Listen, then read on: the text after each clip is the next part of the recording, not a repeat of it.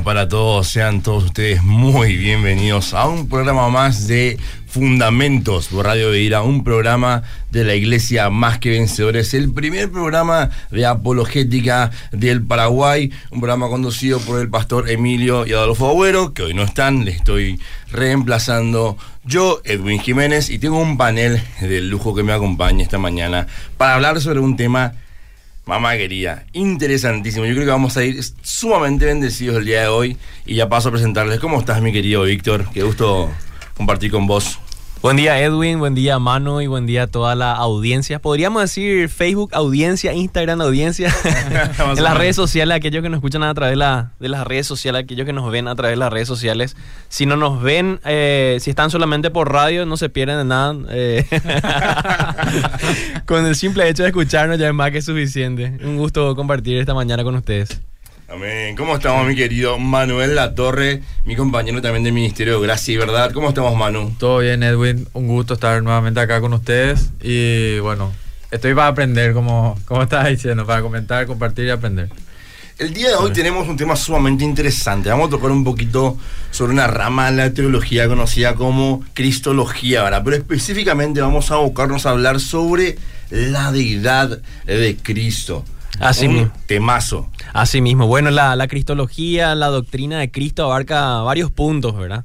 eh, entre ellos podemos mencionar eh, la, la, la, posición de Cristo en la Trinidad, eh, al, podemos hablar acerca de la divinidad de Cristo, podemos hablar acerca de la encarnación de Cristo, de que Cristo también fue humano, de que Cristo también fue, o sea, es Dios.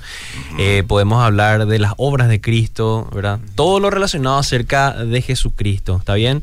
Y, y, bueno, no sé si vos recordás, Edwin, Manu, eh, los sábados a las 3 de la tarde daba una serie llamada Hércules.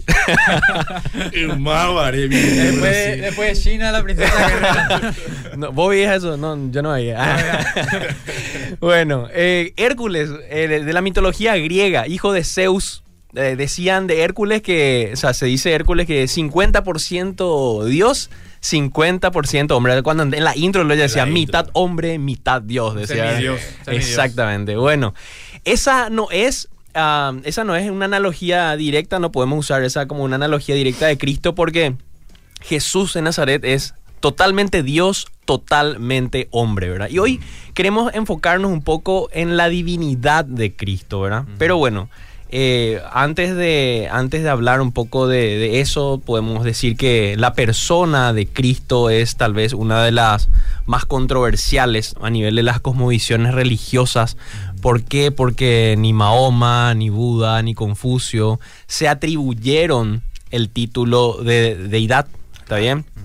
Entonces, eh, como, como dice normalmente, hay una canción, ¿verdad? Que dice, ¿verdad? La tumba de Mahoma, donde los restos de Mahoma están en la tumba. La de Redimido. La de Redimido, exactamente. Así, gracias por, el, ah, por la cultura musical. bueno, y, y, pero de Jesucristo de Nazaret había una tumba vacía. ¿Está bien? Eh, la tumba que José Arimatea había prestado para que se sepulten los restos de Cristo y al tercer día él resucitó de entre los muertos. Y esa resurrección de Cristo es lo que hace diferente la cosmovisión cristiana de las otras cosmovisiones.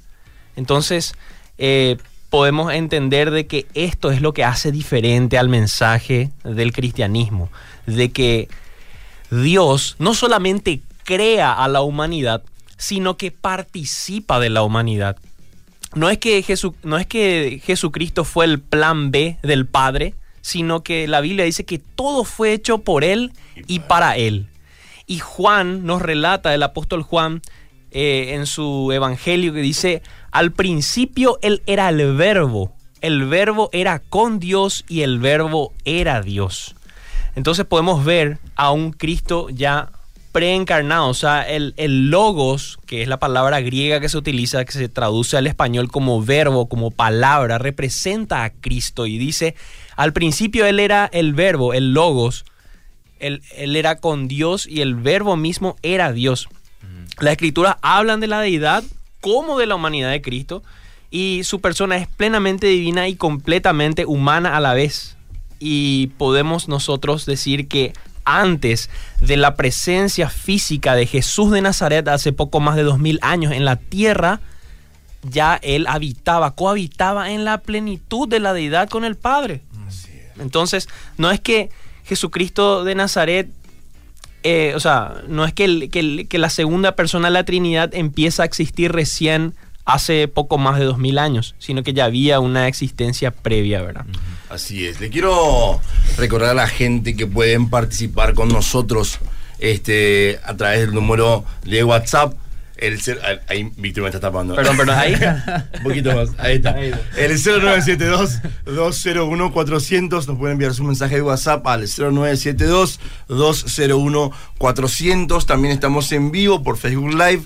Ahí también nos pueden ir comentando compartiendo con nosotros sus aportes, sus ideas, sus preguntas también acerca del tema. Nos encantaría poder interactuar con ustedes. Así el, programa se nutre muchísimo más cuando vamos este, consiguiendo que ustedes también participen con nosotros. Hablamos de Cristología, hablamos hoy de la deidad de Cristo. Ya Víctor nos dio un panorama muy interesante para empezar, así que si sigamos por favor. Sí, vos sabés que es muy importante lo que está diciendo Víctor, ¿verdad? Porque la respuesta a este tema y la respuesta a la pregunta ¿quién es Jesús? Hace toda la diferencia, porque fíjate que la mayoría de la gente no va a negar que Jesucristo de Nazaret existió, ¿verdad? Jesús de Nazaret. Exacto. Pero la respuesta es quién, quién fue Jesús o quién es. Imagínate la diferencia que hace entre el judaísmo, el islam y el cristianismo, ¿verdad? Mm. Eh, incluso los musulmanes le reconocen a Jesús un ministerio profético que fue muy amado por Dios, pero no le reconocen como hijo de Dios, ¿verdad? Para ellos Dios no tiene hijos. Es correcto. Y eso hace toda la diferencia. Imagínate, es que la autoridad de muchas de las cosas que dijo Jesús se basaban en que Él era Dios, ¿verdad? Y eso fue lo que tanta controversia generó en su época y que tanto le, les espantaba o les escandalizaba a los religiosos judíos de su época, ¿verdad? ¿Cómo puede un hombre hacerse llamar Dios, ¿verdad? Así mismo. Era, era blasfemia. Era blasfemia, ¿verdad? Juan 5, 17 y 18 justamente dice, pero Jesús respondió, mi padre siempre trabaja y yo también. Y después comenta el mismo autor, dice, entonces los líderes judíos se esforzaron aún más por encontrar una forma de matarlo, pues no solo violaba el día de descanso, sino que además decía que Dios era su padre, lo cual se hacía igual a Dios. Y esto era lo que le escandalizaba también incluso a los religiosos de su tiempo. Imagínate ahora. Exactamente. Eh, a lo largo de todo el Antiguo y el Nuevo Testamento nosotros podemos ver cómo los escritores hacen diferencia a las distinciones entre las personas de Jesús, el Padre y el Espíritu Santo. Recordemos nosotros que como, como cristianos nosotros creemos en la doctrina de la Trinidad. ¿Qué es la doctrina de la Trinidad? Obviamente eso es para todo un, programa que ya lo hemos tenido en su momento en varias ocasiones. Pueden eh, entrar al podcast que están, ¿dónde, Edwin? muy bueno. Tenemos también todos los programas anteriores subidos a Apple Podcast y también disponibles en Spotify. Si pones Fundamentos, vas a encontrar ahí la F, el loguito y todo lo demás. Y todos los programas anteriores con todos los títulos, los temas que ya fuimos tratando, pueden buscarlos también. Excelente. Bueno, básicamente la Trinidad... Eh, la Trinidad en esencia es un mismo Dios, pero son tres personas diferentes, el Padre, el Hijo y el Espíritu Santo. Uno en esencia, tres en persona. exactamente, un Dios en esencia, son, pero son tres personas, ¿está bien? Y básicamente para, para, en un momento donde hubo mucha confusión y también empezaron, empezaron a entrar herejías eh, acerca de la, de la divinidad, eh, Atanasio había construido un pequeño gráfico muy interesante en donde es un triángulo, ¿verdad? En donde en la punta de arriba ponía al Padre y en, las puntas de abajo ponía al, Hijo y al Espíritu Santo. Y en el medio ubicaba la palabra Dios. Y él decía, el Padre es Dios, el Hijo es Dios, el Espíritu Santo es Dios, pero el Hijo no es el Padre, el Padre no es el Hijo y el Hijo no es el Espíritu Santo y así, ¿verdad? O sea, empezaba a explicar que básicamente son personas diferentes, pero un solo Dios, ¿verdad? Eh, entonces, en ese sentido, eh, nosotros entendemos de que Jesucristo de Nazaret, o sea, el, Hijo es la segunda persona de la Trinidad, ¿verdad?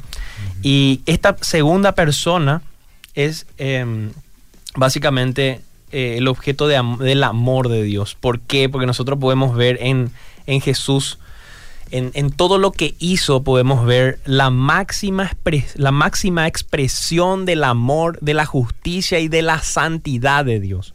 Porque en otras cosmovisiones nosotros tenemos a un Dios lejano, sin embargo con, con, con, con Jesucristo nosotros podemos realmente percibirle a Dios de una manera más cercana, porque Jesucristo dijo, si me han visto a mí, han visto al Padre, dice Jesucristo. Entonces, ahí hay algo muy interesante, porque eh, Jesús realmente eh, participa activamente con, con la creación y, y se hace hombre, se hace débil, de alguna manera Él deja su lugar, su condición de su condición, ¿cómo podríamos llamarlo? Una condición especial donde, Claro. donde él estaba en la De eternidad con el Padre. absoluta. Exactamente. Y se humilla. Y se humilla en un cuerpo mortal porque de alguna manera ese cuerpo muere después en la cruz.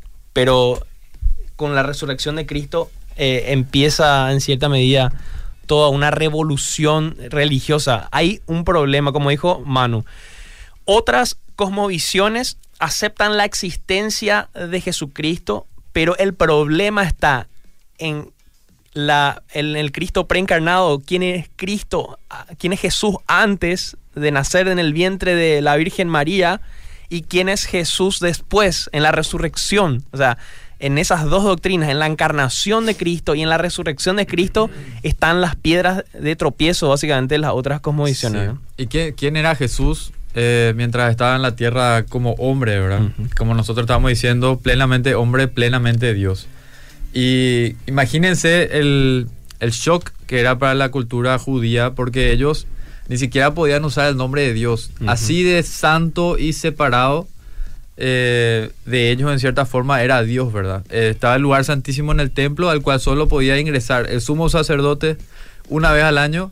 Y si ingresaba y tenía pensamientos pecaminosos o algún tipo de pecado, en ese momento moría, ¿verdad? Eh, entonces, este Dios que era tan tras- trascendental, de pronto vino a la tierra, ¿verdad? Como dice Filipenses 2, que se despojó a sí mismo y se hizo obediente hasta la cruz, ¿verdad? Hasta la muerte de cruz. Y e- en ese involucramiento de Dios es donde vemos toda la diferencia en, en justamente en estas grandes religiones, ¿verdad? Si de verdad Jesús era Dios, ¿Qué nos dice eso de Dios? Porque cambia toda la visión que tienen tanto los judíos como los musulmanes acerca de Dios, ¿verdad? Y ahí es donde vemos un Dios que se involucra con su creación hasta el punto que sufre a nuestras manos, sufre a manos de pecadores, sufre en las manos de la gente que él vino a salvar, ¿verdad? Es Como algo dice- muy fuerte, ¿verdad? Cuando uno entiende lo- todo lo que eso implica, todo lo que significa, es imposible no maravillarse con Sí, ese sí. Dios. Es imposible no impactarse con ese Dios.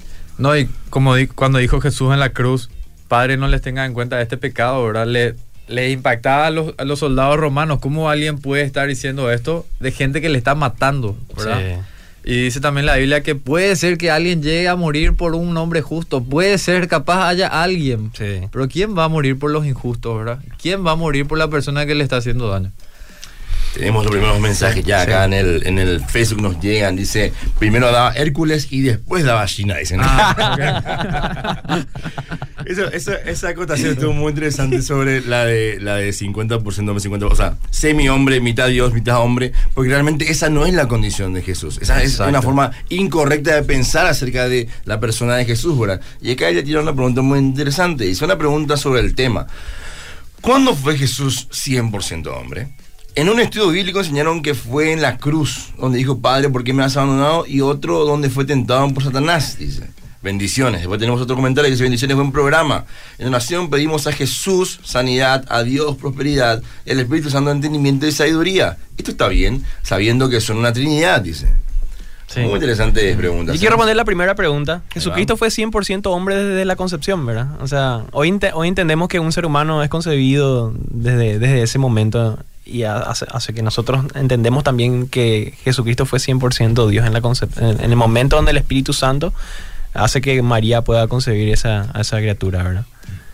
Eh, Nosotros entendemos también que que hay apariciones de este Cristo preencarnado en el Antiguo Testamento. O sea, no es que Jesucristo, no es que el Hijo aparece en escena recién en el Nuevo Testamento. Claro, no es que empiece a existir, ya, ya, Exactamente. Ya lo he dicho antes, pero. Sí, pero es importante aclarar, Que súper, no es que sí. Jesús empieza a existir recién cuando nace. Sí, nace eh, carnalmente, humanamente, vamos a decirlo. Así mismo. Y- sino que ella era preexistente con el Padre y con el Espíritu Santo. Claro. Es correcto. Y ahí podemos hacer una diferencia entre nacer y existir, ¿verdad? Porque Sí. nacer sí tiene el, el- el proceso del embarazo, del nacimiento, después Jesús crece, ¿verdad? Todo eso dice la Biblia, que el niño crecía en estatura y en fortaleza, creo que dice, ¿verdad? O en sabiduría, En parece que es Sí, en sabiduría. Y entonces él tiene ese desarrollo humano, pero su existencia sí ya es eterna con el Padre, ¿verdad? Así es. Sí. Eh, en el Antiguo Testamento nosotros tenemos lo que llamamos teofanía, que básicamente es la aparición de la deidad en distintas partes o episodios del Antiguo Testamento. ¿verdad? Y nosotros podemos ver en, en muchos, en, o sea, en varios ejemplos del Antiguo Testamento, cómo se refería al, al mensajero de Jehová o al ángel de Jehová en un sentido a, eh, refiriéndose a Cristo. ¿verdad? Eh, nosotros vemos cómo el, el- el Padre, el Hijo y el Espíritu Santo participan activamente en la creación, dice, la, dije- dice Génesis 1. Ah, eh, al principio creó Dios los cielos y la tierra, ¿verdad? La, la tierra estaba desordenada y vacía, dice, ¿verdad? Y el Espíritu de Dios se movía sobre la faz de las aguas, ¿verdad? Y hay una parte donde dice, y dijo Dios, refiriéndose a la palabra, y el poder de la palabra que el poder que crea, ¿verdad? Y nosotros entendemos que la palabra, el logos, es aquel que crea, el poder que crea, También, refiriéndose también a Cristo. Cuando la Biblia dice, hagamos al hombre a nuestra imagen y semejanza, está hablando de una pluralidad, solamente haciendo referencia a la Trinidad y para poder notar de que, de que el Hijo, la segunda persona de la Trinidad, ya estaba participando activamente en ese momento, ¿verdad? Es algo muy interesante, ¿verdad? Porque cuando hablamos de la persona de Jesús, eh, muchas veces creemos que recién lo podemos encontrar a Jesús desde el, desde el primer este, capítulo de Mateo, más o menos, o sea, Nuevo Testamento en adelante. Pero no es así.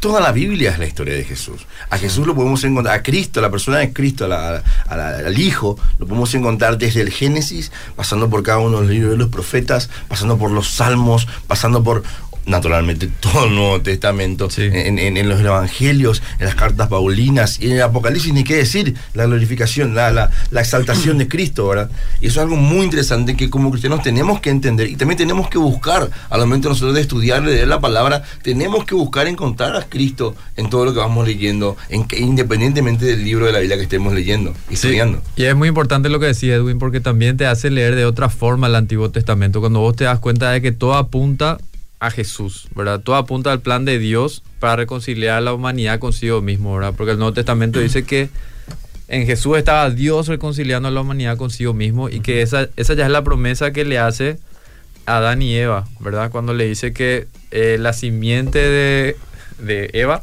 sería contra la serpiente, ¿verdad? Y que le heriría en el talón y él en el calcañar. Creo que, perdonen por mi, mi versículo así medio desordenado, pero la idea es que eh, Dios desde siempre planeó la venida de Jesús, ¿verdad? Y podemos ver eso en libros del Antiguo Testamento como Job también, que él esperaba y decía, yo sé que mi re- eh, redentor vive, ¿verdad? Y el hecho de que Jesús de Nazaret fue el cumplimiento de esa promesa, podemos ver en varias de las afirmaciones que hizo Jesús. Por ejemplo, él le, él le dijo a, a los religiosos judíos que Abraham se alegró de que iba a ver su día y lo vio, ¿verdad? Lo vio, dice, y se alegró. Y ellos le, le- le dijeron a Jesús, pero vos no tenés ni 40 años, ¿cómo vas a hablar de que Abraham te vio? ¿Verdad? Y ahí Jesús estaba haciendo una referencia a su eternidad y a su divinidad, ¿verdad? Porque Abraham había vivido no sé cuántos miles de años antes, mil, mil años, no, no, no manejo bien ese plazo ahora. Pero ahí, por ejemplo, se contesta también la pregunta a algunas personas que dicen, pero de verdad Jesús se hizo a sí mismo Dios o se hizo llamar Dios. Y podemos ver varios pasajes del Nuevo Testamento donde Jesús claramente afirma ser Dios. Así mismo. Y tenemos, eh, ¿no- ¿vos querés leer el mensaje o...? No, en realidad quería hacer un aporte nomás también Sí. ah, sobre el tema de, la, de las aparici- apariciones o presentaciones de Jesús previa a su encarnación, tomando también que Pau- eh, Pablo, eh, pero hermano, estuvo hablando acerca de Abraham. Ahí tenemos, por ejemplo, una, una figura de cuando Abraham es visitado por tres seres este, claramente angélicos, celestiales, y uno de ellos dice que era- no era un ángel solamente, porque inclusive le hace promesas que claramente solamente Dios podía hacer. Exacto. Y que- que- conoció como el ángel del Señor, como bien decías también un vos, Víctor, ¿verdad? Sí. Y la mayoría de los te- teólogos coinciden en que esta es una cristofanía, ¿verdad? Que es una manifestación de Cristo, de Jesús, anterior incluso a su encarnación, ¿verdad? Así es. Y, tener un, incorrecto entendimiento de esto, eh, Edwin, Manu, eh, audiencia, genera básicamente herejías, ¿verdad?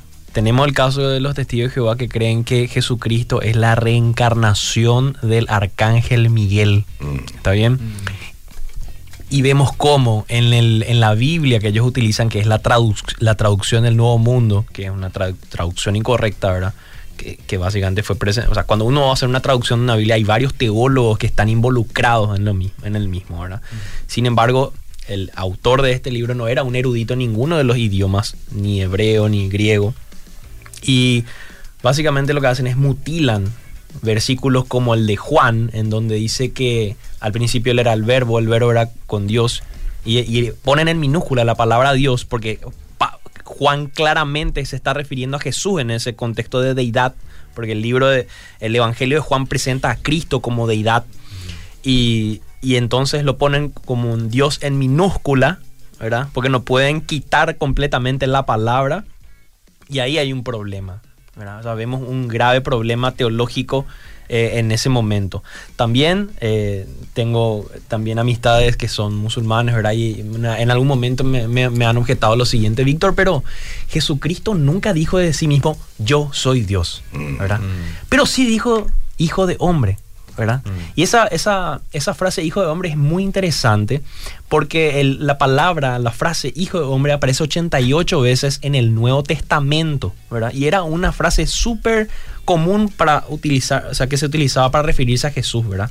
Y el primer significado que tiene esta frase hijo de hombre hace referencia a una profecía que está en el libro de Daniel, si quieren anotar, libro de Daniel, capítulo 7, versículo 13 al 14, que dice, miraba yo en la visión de la noche y he aquí con las nubes del cielo venía uno como hijo de hombre, que vino hasta el anciano de días y le hicieron acercarse delante de él. Y le fue dado dominio gloria, reino, para que todos los pueblos, naciones y lenguas le sirvieran. Su dominio es eterno, que nunca pasará, y su reino uno que no será destruido. Entonces, esta descripción de hijo de hombre no es simplemente, ah, vos, Edwin, sos un hijo de hombre, ¿verdad? Claro. O sea, e, es diferente el hijo de hombre, teológicamente, es un título mesiánico que se utilizaba ya desde el Antiguo Testamento. ¿verdad? Entonces, cuando este amigo me dice eso, yo, lo, yo le puedo responder esto, ¿verdad? Que hijo de hombre no está refiriéndose solamente a ese título tiene una connotación teológica que tiene su explicación. Es un título mesiánico.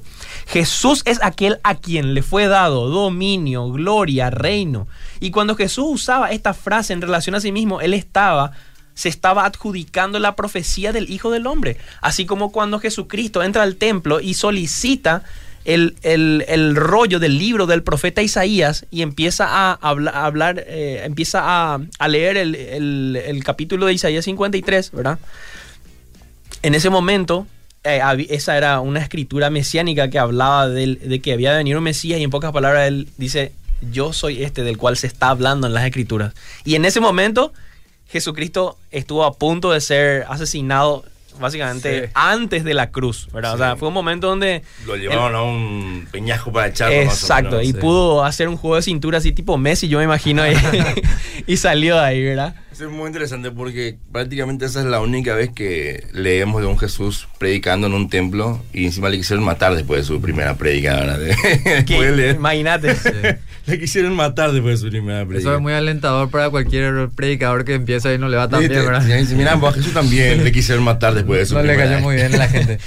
Eh, o sea, qué interesante lo que decís, Víctor. Y acá hay un, hay un versículo que justamente dice, por esto los judíos aún más intentaban matarlo, porque no solo quebrantaba el sábado, sino que también decía que Dios era su propio Padre, haciéndose igual a Dios. Juan 5, 8 horas. Sí. Entonces, eh, quizás Jesús no dijo literalmente yo soy Dios, ¿verdad? Pero dijo que Él era uno con el Padre. ¿verdad? En Juan 10, 30 también tenemos esta afirmación de parte de Jesús. Cuando fue juzgado por el concilio, Jesús declaró que Él era el Hijo de Dios. ¿verdad? Le preguntaron si Él era y Él dijo, yo soy. Eh, aseguró que la salvación se obtenía solo a través de él. Juan 10, 9. Que, por ejemplo, le preguntaron, ¿quién puede perdonar pecados si no solo Dios? y Jesús perdonaba pecados en la tierra. Así es. Eh, dijo que él era el único acceso al Padre en Juan 14, 6. Dijo que nadie podía hacer nada si no lo capacitaba. Juan 15, 5. Y durante su ministerio de enseñanza dio testimonio de su preexistencia en Juan 8, 58 y 17, 5. ¿verdad? Entonces Jesús hizo muchísimas afirmaciones que solo Dios puede hacer. Claro, inclusive dijo, el que me ha visto a mí, ha visto al Padre. Ha visto al Padre. Jesús, eh, si- si- como bien dijiste, si, si no, si bien no, no dijo literalmente las palabras yo soy Dios, con todo lo que decía uno podría llegar a entender que, eh, que eso estaba diciendo finalmente. Sí. Un judío de la época entendía perfectamente lo que Jesús estaba diciendo cuando decía yo soy. Totalmente. Él, o sea, básicamente él dice, Jesús les dijo, de cierto, de cierto os digo, antes que Abraham fue- fuese, yo soy. Jesús no dice yo era, sino que dice yo soy. Es decir, Jesús no solamente sostenía ser antes de Abraham, existir antes de Abraham, sino también él sostenía que no tenía principio definido, sino una existencia propia y una existencia continua. Posiblemente cuando Jesús decía yo soy, él se atribuía el nombre con el que Dios se identificó por primera vez a Moisés. En la zarza. Exactamente, así, Así mismo. es. Claro, porque para el judío era conocidísimo el hecho de que a Moisés el Señor se le presenta en una zarza y se presenta a sí mismo como yo soy el que soy, ¿verdad? Y cuando Jesús ah, dice esto, yo antes que Abraham fuese yo soy, el judío sabía que, que estaba hablando, sabía igual a quién se estaba haciendo. Es. Voy a pasar a leer unos mensajes. Les recordamos a la gente que pueden participar del programa con nosotros enviando sus mensajes al WhatsApp 0972-201-400 y también este, por el Facebook. En Facebook Live, en, la página de la Radio Beira, nos pueden ir comentando. Acá tenemos Francisco, por ejemplo, dice gracias por compartir, hermanos, excelente tema. También tenemos acá el WhatsApp, nos dice un hermano, nos manda algo muy interesante que dice, pensamientos de grandes líderes religiosos. Mahoma afirmó, si Dios no tiene misericordia de mí, no tengo esperanza. Y Jesús aseguró, a menos que crea en mí, morirás en tus pecados. Confucio afirmó, yo nunca dije que fuese santo. Y Jesús, sin embargo, preguntó, ¿quién me acusa de pecado?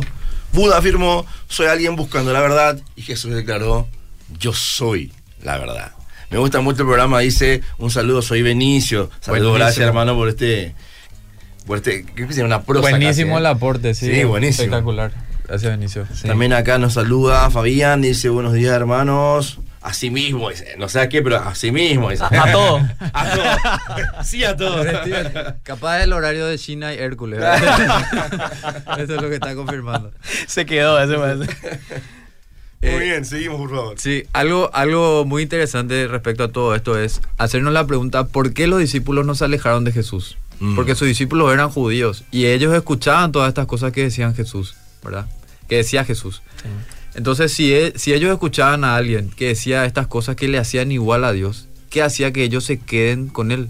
¿Verdad? Cuando eh, claramente la enseñanza judía decía que le tenían que matar, ¿verdad? Sí, no solamente exacto. no tenían que estar con él, le tenían que matar. Sí. Y me hace pensar también en algunos de los episodios donde ellos se espantan de Jesús. Eh, Arcis Sproul hablaba mucho de esto, del impacto de la santidad de Dios en la gente, ¿verdad? Cuando tienen la pesca milagrosa, por ejemplo, viene Pedro y le dice, apártate de mí, Señor, que soy un hombre pecador. ¿Y qué tenía que ver los pescados con el pecado en la vida de Pedro? O sea, ¿qué tiene que ver una cosa con la otra, verdad? Y la, la única respuesta que yo encuentro, no sé si hay otra, ¿verdad? Es que ellos se dan cuenta de que Jesús no era una persona normal, no era un profeta normal. Y que ellos sentían en ese momento que estaban en la presencia de Dios. Y por eso tenían convicción de pecado, por eso les pesaba su pecado, ¿verdad? También cuando Jesús calma la tormenta, los discípulos se asustan más de Jesús que de la tormenta que casi le, le hace naufragar, ¿verdad? Porque dicen, ¿quién es este hombre que puede controlar las tormentas solo con dar una orden, ¿verdad?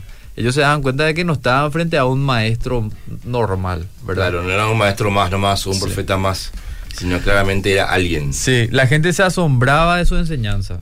Se asombraba, se asombraba y también se asombraba de sus milagros, ¿verdad? Y el Evangelio de Juan justamente termina diciendo que las señales que hizo Jesús eran para que la gente creyese, ¿verdad? Sí.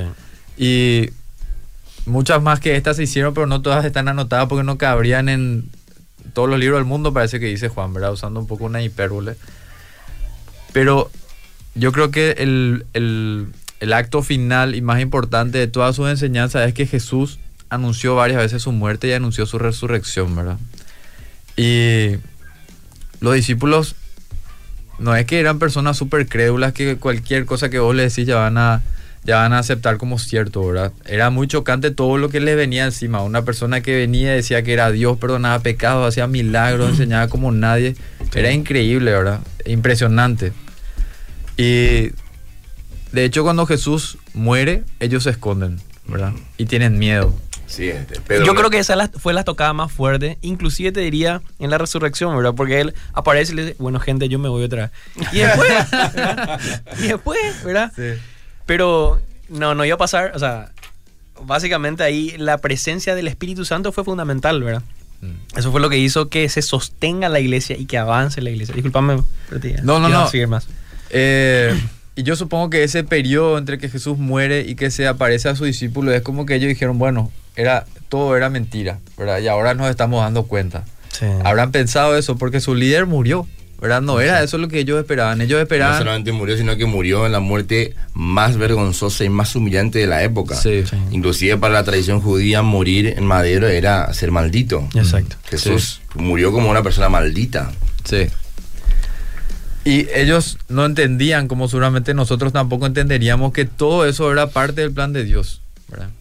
Y después ellos salen de ese temor, de ese, de ese esconderse y empiezan a predicar. ¿Y qué pasó en medio? ¿Qué hizo que ellos de repente dejen de, tener temor y empiecen a arriesgar su vida para compartir el mensaje de Jesús? Inclusive a llegar a afirmar hasta más que se le amenazara de muerte, ¿verdad? La resurrección de Cristo. Así mismo. Claramente fue lo que le hizo cambiar por completo. Fue algo tan choqueante, algo tan impactante que ellos no podían callarse. El hecho que el hecho que Jesús tenga una preexistencia como humano y básicamente resucite son atributos exclusivamente de la deidad. O sea, son atributos exclusivamente de la deidad. Y por ejemplo, en Lucas, a ver un poco, en Juan 3:13, él, por ejemplo, sostuvo haber vivido antes de su encarnación. O sea, dijo, nadie subió al cielo sino el que descendió del cielo, refiriéndose a sí mismo. Nadie subió al cielo, sino el que descendió del cielo, el Hijo del Hombre que está en el cielo. está haciendo una referencia a sí mismo. Y también hacía, por ejemplo, una alusión que, que él, o sea, una alusión del que, de que él estuvo presente en la eternidad pasada, al punto de decir en Lucas 10, 18, yo veía a Satanás caer del cielo como un rayo. O sea, entonces estamos hablando, si él está hablando de una preexistencia, estamos hablando también de su deidad. Y fueron afirmaciones como estas y otras atribuciones divinas las que metieron a Jesús en muchos problemas religiosos, ¿verdad? Ya tuvimos el caso de que relatamos cuando estaba leyendo el rollo del libro del profeta Isaías, ¿verdad? Y cuando Jesús, por ejemplo, estaba siendo juzgado, eh, Mateo ofrece una afirmación muy interesante sobre el interrogatorio que le estaba haciendo el sacerdote. Le dice, el sacerdote, te conjuro por Dios viviente que nos digas si tú eres el Cristo, el Hijo de Dios. Y a esto la respuesta que ofrece el Evangelio de Marcos parece más alevosa. Jesús dijo, yo soy. Y no solamente eso, le dice, y veréis al Hijo del Hombre sentado a la diestra del poder y viniendo con las nubes del cielo.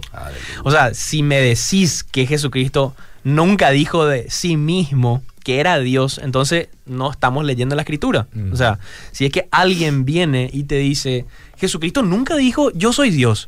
Entonces, mi querido, mi querida hermana, anota estos versículos que te estamos dando. ¿Está bien? Mateo, eh, Marcos 14, 68 habla de esto, ¿verdad? Y esta afirmación parece ser más clara, eh, una de las más claras acerca de la, de la naturaleza divina de Cristo. Nos sigue dando mensajes acá de la gente. Les recuerdo que por el WhatsApp 0971 2, perdón, 0972-201-400. Nos pueden enviar sus mensajes, 0972-201-400. Y también estamos en vivo por Facebook Live. Dice la gente, por ejemplo, buen día, bendiciones espectacular. El tema de hoy, la exposición excelente. Solo pasaba a saludar. Desde el trabajo les escucho con un buen mate. Alfredo González, un saludo, bendiciones a vos. Saludos. Dice, bendiciones, excelente el programa, queridos hermanos. Saludos a los jóvenes de la primera iglesia bautista de Luque. El mes pasado estudiando lo que yo soy, los yo soy de Jesús, dice. Ah, gloria a Dios, abrazo. A ver, dice, buena, están los unicitarios que no creen en la Trinidad, también dice, muy bien, soy Esteban de Capetá, Dios bendiga su vida, es cierto. También tenemos acá en Facebook, dice Carlos Aponte, saludos a todos por ahí. Un abrazo, sobrino Víctor. Saludos al tío. También tenemos emoji alzando la mano, gloria a Dios. Fidelino Martínez dice, estamos escuchando desde Limpio Taller Rocas de Salvación. Fidelino, un abrazo, un saludo para vos. También acá directamente a mi mm, WhatsApp personal me llega. Genial el programa, querido hermano, les estoy escuchando. Dios les bendiga enormemente, dice José Vázquez del Discipulado de Varones de Más que Vencedores. Saludos, querido. Seguimos, por favor. Eh, ¿Te parece si empezamos a hablar un poco, mano, acerca de, de los nombres que Jesús tuvo como Dios? O sea, Súper, sabemos sí. que en la escritura se nombra un poco. Vamos a hablar un poquitito así, a grandes rasgos de eso, porque la verdad que el tema es para mucho tiempo y estamos a 20 minutos de terminar, ¿verdad? Así Pero es. Hablamos un poquitito acerca de los nombres divinos que Jesús tenía y después hablamos un poco del carácter moral que Jesús tenía y cómo se podía ver en la persona de Cristo el carácter moral propio de Dios, ¿verdad? Ahí va. Entonces, Buenísimo. bueno, hablando un poco sobre los nombres divinos, eh, vemos que Jesús es nombrado como Dios. Esta palabra griega usada centenares de veces en el Nuevo Testamento para nombrarle a Dios es Theos, eh, en griego, ¿verdad? Y es el, su correspondiente a Elohim, no sé si está bien pronunciado en el hebreo, del Antiguo Testamento. Jesús es llamado con este nombre en numerosos casos para distinguirlos de los falsos dioses, ¿verdad? Y en el Nuevo Testamento se hace básicamente ah, referencia a citas del Antiguo Testamento y se dice, eh, o sea, los, los apóstoles y la, la doctrina eh, paulina también hace lo mismo, eh, donde refiere a, pasajes del Antiguo Testamento diciendo, esto que se habló en el Antiguo Testamento, por ejemplo, en el libro del profeta Isaías, está haciendo referencia a Jesús. Este es el Jesús del que estamos hablando. Este es el bendito Mesías que se está hablando en el Antiguo Testamento. Entonces, eh, Jesús es nombrado también como, como Señor. Eh, ahí se usa la palabra curios del, del griego y que era una palabra que se, se- se utilizaba como normalmente como Señor. Y es verdad que en varias ocasiones se usaba este nombre como un título de cortesía, ¿verdad? Pero en muchas otras lo usaron para referirse a la deidad de Cristo.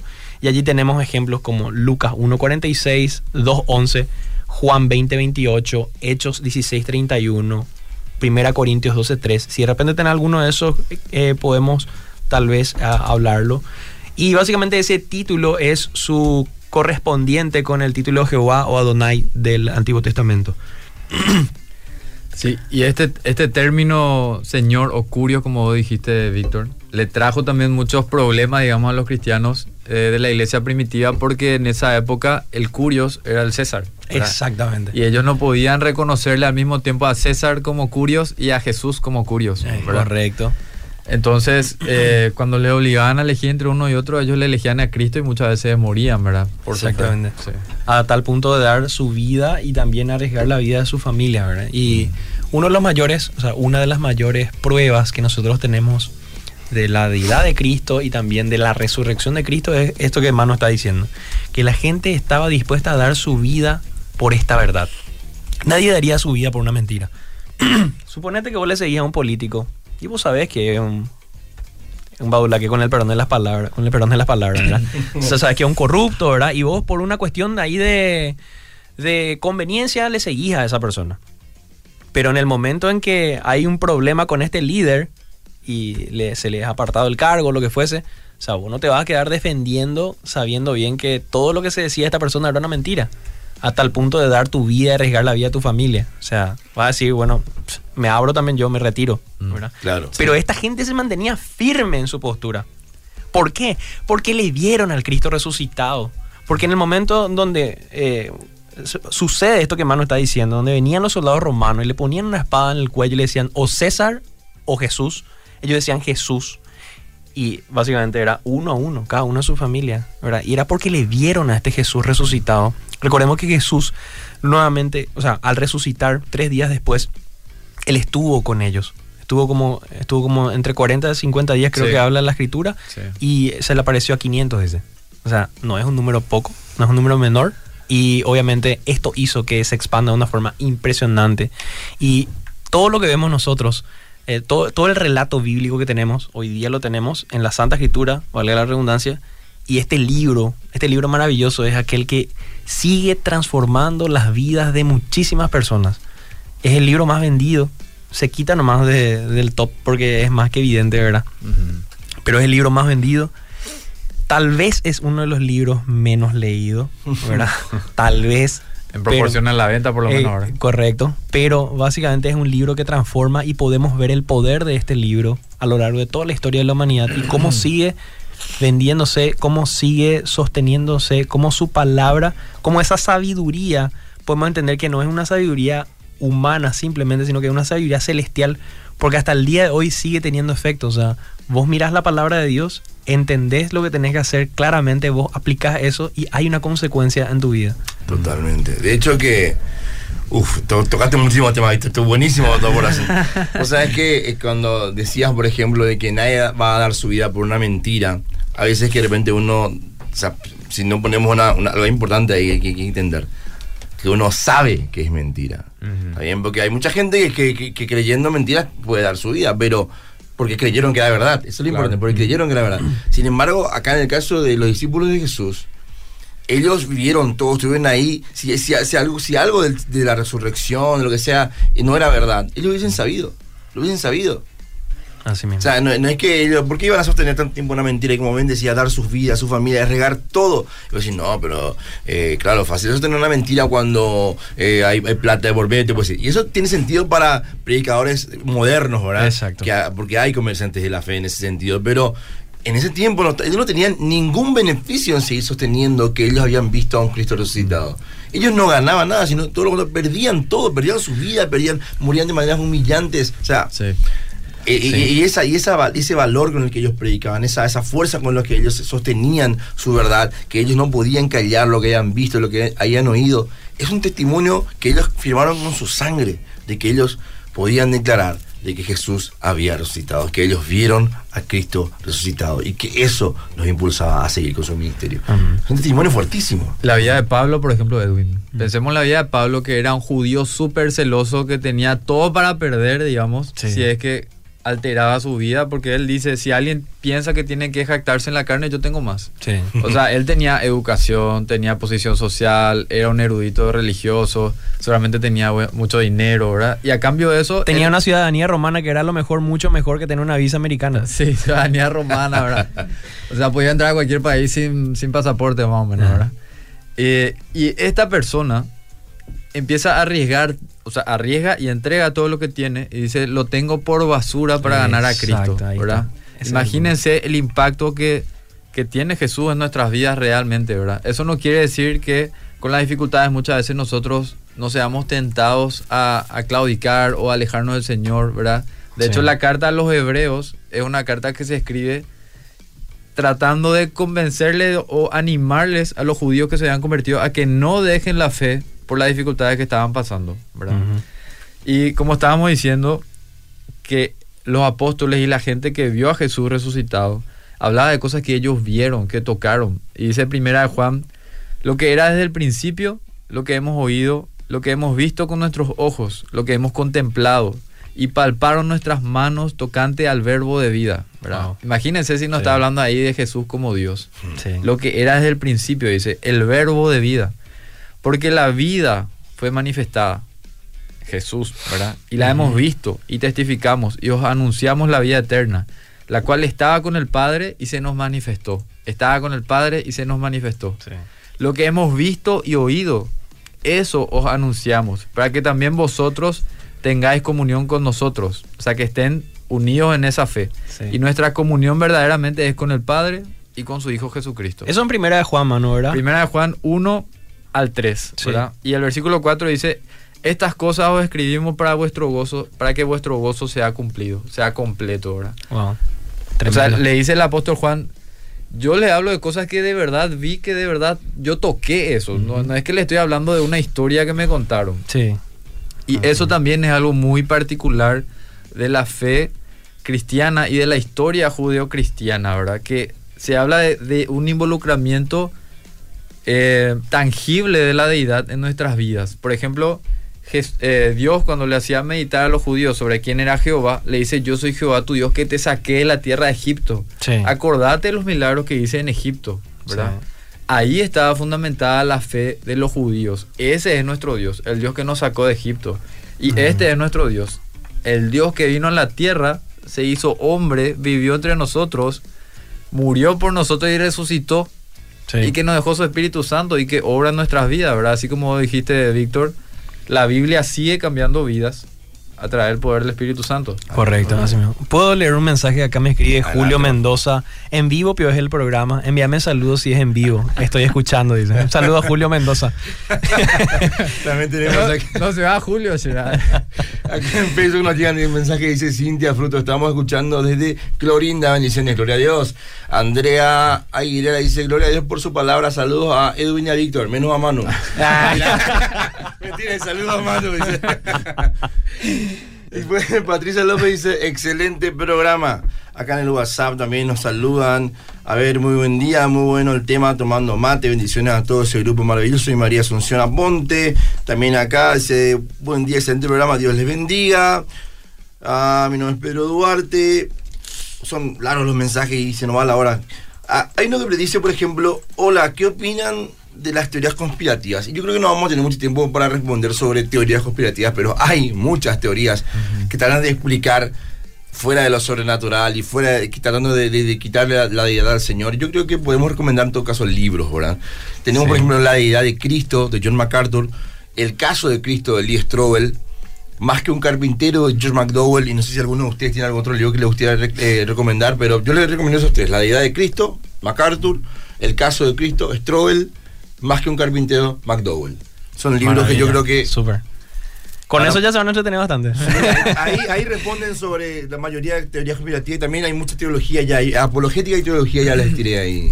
Yo quiero decir algo sobre las teorías conspirativas que es que vamos a suponer que los seres humanos de verdad están haciendo una conspiración a nivel mundial. Todo eso se somete a Dios.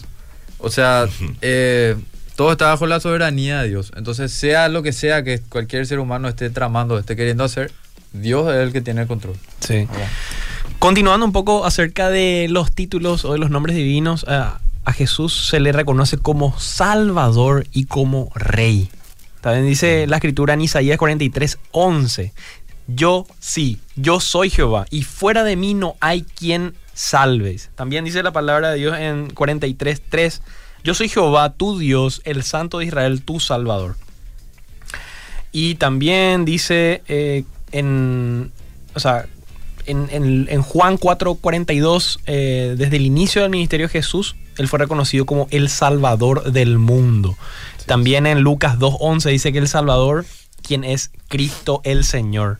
Y también en Hebreos 5:9 dice que Él es la fuente de la salvación eterna. O sea, son títulos claros. Después tenemos también un poco acerca de los atributos divinos de Dios y sabemos que Jesucristo tenía el carácter moral de Dios. Él no hizo pecado ni se halló engaño en su boca, dice primera de Pedro 2.22. En un momento dado, eh, Pablo en su carta a los romanos dice que todos fuimos destituidos de la gloria de Dios, todos estamos separados de Dios porque todos, hemos, pecado, Se incluye a sí mismo. Y si hubiera habido otra persona aparte de Jesucristo, créanme que, Jesús, que, que Pablo lo hubiera nombrado, ¿verdad? Pero él básicamente se incluye a sí mismo y dice, por cuanto todos hemos pecado. Y nosotros entendemos que Jesucristo no solamente murió en la cruz, sino que Él vivió una vida perfecta. Y creo que esto es algo que de repente no siempre tenemos muy en cuenta, pero Jesucristo vivió una vida perfecta. Por eso que en 1 Pedro 2.2 dice, no se hizo pecado ni se halló engaño en su boca. Viviendo una vida perfecta, Él fue al madero. Y en el madero, si es que él no hubiera realmente vivido esta vida perfecta, el Padre no hubiera aceptado ese sacrificio. Jesucristo tenía que ser totalmente Dios y totalmente hombre para morir, resucitar y perdonar los pecados. Porque no, no era posible que fuera cualquier hombre. Tenía que ser un hombre, pero sí, un hombre sin mancha, sin pecado. Y tenía que ser, tenía que ser también Dios, porque solamente Él mismo podía soportar la ira a causa, de la, a causa del pecado de toda la humanidad. Entonces, en Jesucristo es como que convergen todos los atributos de Dios. Su santidad, su justicia, su amor, todo. O sea, si yo trato de entender a Dios quitándole a Jesús de la ecuación, yo voy a tener un grave problema. Porque el, problema que yo encuentro en, muchas cosmovisiones que se dicen llamar cristianas es la siguiente. Eh, vos le decís, eh, Jesucristo murió por tu, Jesucristo murió por mis pecados y, y, vos vas al cielo o al infierno. Y voy al cielo porque Jesucristo murió por mis pecados. ¿Verdad? Entonces no hay un entendimiento correcto de la santidad de Dios primeramente, de la justicia de Dios y del amor de Dios. Y todos estos atributos que estamos hablando solamente se pueden entender desde, la, desde, el punto, desde, la, desde una teología cruzcéntrica, o sea, básicamente desde entendiendo el mensaje de la cruz, que nosotros estábamos enemistados con Dios, estábamos lejos de Dios. Una palabra que no sé si ya en algún, en algún programa había dado, pero eh, la palabra gracia es la palabra que distingue a la cosmovisión cristiana de todas las otras cosmovisiones. Y un concepto que me hizo a mí volar la cabeza de, un, de, un, tiempo hasta parte, hace muy poco entendí este concepto. Siempre hablamos de la gracia como eh, definiendo la gracia, favor inmerecido, regalo inmerecido.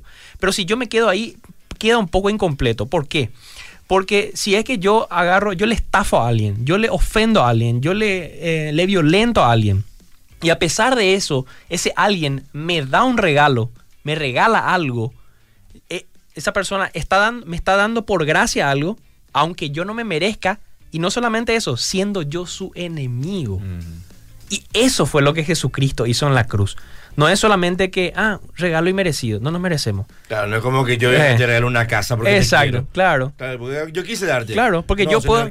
porque somos amigos al fin y al cabo. No es lo mismo si fuésemos enemigos, yo te hice daño, yo te ofendí, yo te violenté, yo profané todo lo que vos amás. O sea, yo hice un desastre para vos. Y vos, sin embargo, venís, me ofreces perdón, me ofreces, me das, y me das un regalo y ahí sí, yo no merezco. Yo estoy en eh. condición totalmente desfavorable para contigo y sin embargo eso sí es un concepto más cercano a la gracia, ¿no? Así mismo, ese es un concepto más cercano. Y yo creo que eso nos tiene que llevar a meditar un poco en la bondad de Dios también, mm. ¿verdad? Que justamente hablábamos de eso en el discipulado la semana pasada, porque incluso muchas veces los cristianos, y a mí me pasó, tenemos conceptos errados, ¿verdad? De que, por ejemplo, no, yo no me estoy oyendo a la iglesia y por eso me pasó esto, que es mm. algo malo, ¿verdad?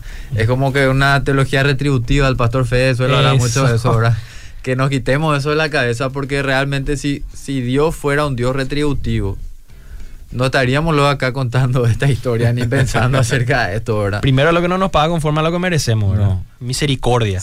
Y encima de la misericordia nos aplica gracia, ¿verdad? Nos da más de lo que merecemos sin merecer. Sí, y después la gracia inicial nos tiene gracia y paciencia toda la vida, ¿verdad? Porque eso también hay que decir siempre, que el hecho de seguir a Cristo y ser cristiano significa que reconocemos nuestra incapacidad, reconocemos nuestro pecado y nuestra necesidad de Dios, ¿verdad? Día a día.